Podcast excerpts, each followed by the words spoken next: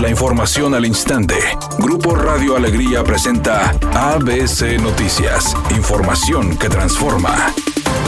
El secretario de Salud en el Estado, Manuel de la O, informó que en Nuevo León al 17 de julio se han presentado 22.498 casos de COVID, agregando que en la entidad hubo 592 casos más que ayer. También dio a conocer que 23 pacientes fallecieron a consecuencia de COVID, luego de que ayer se presentó una cifra récord de 34 muertes en un día. El director general de Bomberos de Nuevo León, Jorge Espinosa, dio a conocer que los ingresos privados se han reducido en 60%, lo que pone en riesgo a la operación de las bases de auxilio.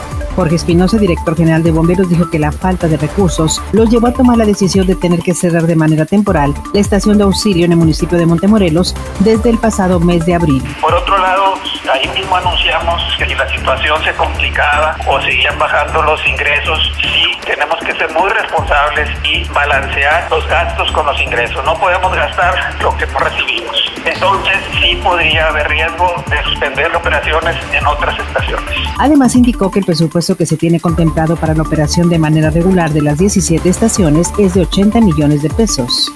El diputado de Movimiento Ciudadano Luis Donaldo Colosio dio su punto de vista sobre el pacto fiscal, señalando que es importante impulsar nuevos esquemas de distribución y depender menos del gobierno. Necesitamos impulsar nuevos esquemas de recaudación, pero sobre todo también de fondeo y de retribución justa para las distintas entidades del país, para que puedan entonces tomar el control de su desarrollo, de sus de su estabilidad financiera, dejar de depender tanto de un gobierno central, poder también dejar de secuestrar todo ese patrimonio que es de las distintas entidades, consolidándola en el control de una sola persona.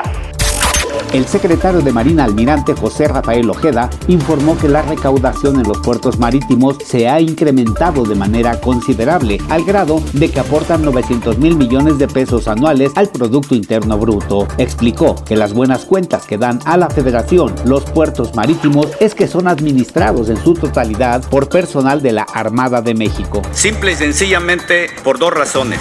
Una, porque el personal es honesto, hace las cosas bien. Y la otra, porque al ser un militar que tiene un apoyo para la seguridad integral del puerto, lógico es que se evita que existan malos manejos. Editorial ABC con Eduardo Garza. Si hoy están saturados los hospitales por casos de COVID-19 y los módulos drive-thru a reventar de personas que quieren hacerse la prueba, imagínense en la próxima temporada de invierno, donde los casos de gripe común se van a disparar. Muchos caerán en pánico confundiendo el resfriado con COVID-19. Hagamos conciencia y vamos a bajarle la movilidad para tratar de disminuir los picos de contagios que estamos registrando en Nuevo León. Es mi opinión y nada más. Mal y de malas para Tigres. Luego de ser eliminados en la Copa por México GNP, la Liga MX anunció que el cuadro felino resultó con un caso positivo de COVID-19. Mediante un comunicado, se dio a conocer esta situación en donde se informó que de 45 pruebas realizadas, un elemento del primer equipo resultó contagiado de coronavirus. No se reveló la identidad de esta persona, pero según se informó, se encuentra en aislamiento y bajo observación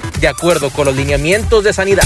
Integrantes del elenco de la serie Glee, que compartieron el escenario con Naya Rivera, se reunieron justamente en el lago donde fue encontrado su cuerpo para orar por ella. Ellos también dijeron que se unirán para apoyar al pequeño hijo de la actriz.